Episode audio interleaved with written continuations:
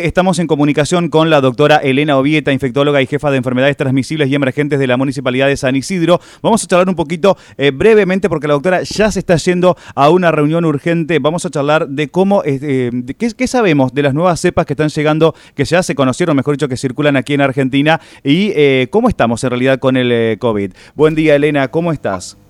Hola, ¿qué tal? Buen día, perdonen, pero la verdad que tenemos ritmos febriles.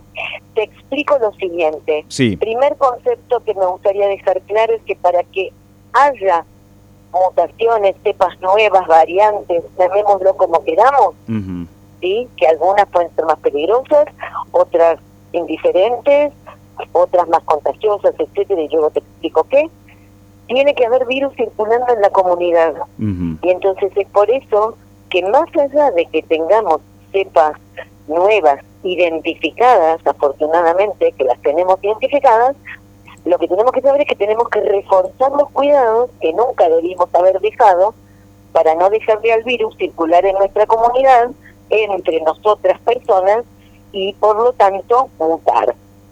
Una mutación no es más que que el virus, al pasar por los individuos y dentro de las personas, a la hora de duplicarse, lo hace fallado. Entonces cambia uno de los números del DNI, como digo yo habitualmente, y ese cambio en su estructura genética puede hacer que sea, por ejemplo, más transmisible que el previo. Claro. ¿Sí? Bien, clarísimo, clarísimo. ¿Qué tenemos hoy? ¿Qué sabemos hoy?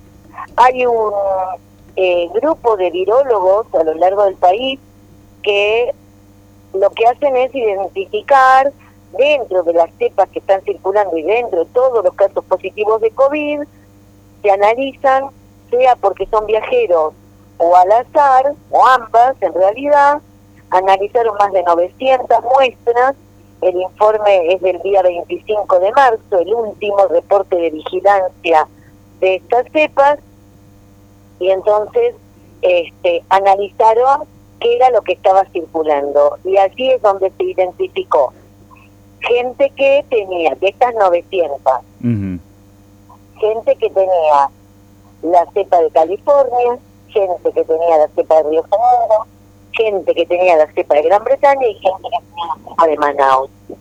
En la mayoría de los casos de Manaus, que tiene una penetración, digamos, dentro de las 100 muestras de, de COVID, por decir, dentro de 100 personas que tienen COVID, hay un 1,5% en este momento que puede tener la cepa Manaus.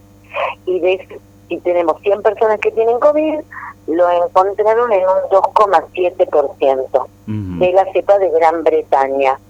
¿Esto qué implicancias tiene? Como dije, por un lado, mayor transmisión que está demostrada tanto para la cepa Manaus como para la de Gran Bretaña, pero son más contagiosas.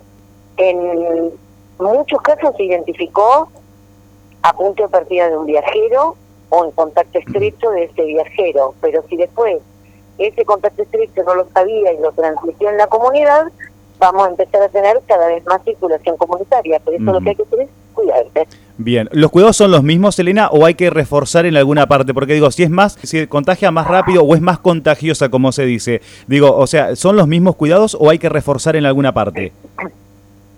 Tenemos que ventilar bien las habitaciones y los autos tenemos que, cuando digo los autos, es el del conductor y el de la, eh, la ventanilla del conductor y la ventanilla del acompañante. eh, tenemos que eh, lavarnos frecuentemente las manos, utilizar barbijos, preferentemente de tres papas, ¿sí? si es el quirúrgico, el quirúrgico, y si vas a usar uno de tela, usarlo bien, cubriendo nariz, boca y mentón, ¿sí? no bajártelo para hablar o para estornudar, habitual que ocurra esto. Eh, entonces, utilizarle los de tela, en el medio ponerle un papel de cocina y lo vas cambiando a medida que está como húmedo.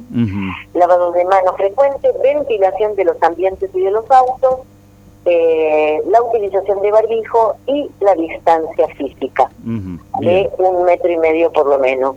No juntarse, no juntarse en lugares cerrados mucha gente, no permanecer durante mucho tiempo rodeado de gente que no es la de tu misma burbuja. Bien, bueno. Y vacunarse para la gripe cuando te toque. Perfecto. Bien, Elena, yo sé que tenés que irte muy rápido a una, una reunión, pero bueno... No, eh, dime porque soy la única puntual yo. Eh, ah, eh, no, bueno, la idea era, bueno, justamente contar un poco esto de las cepas, a, ver qué se sabía del tema de los cuidados. Y bueno, y la otra parte es, ¿estamos realmente ante la segunda ola de COVID en Argentina? Digo, o sea, ¿estos números de estos últimos días son la segunda ola? Sí, sin duda. Nunca dejamos de estar en una meseta alta.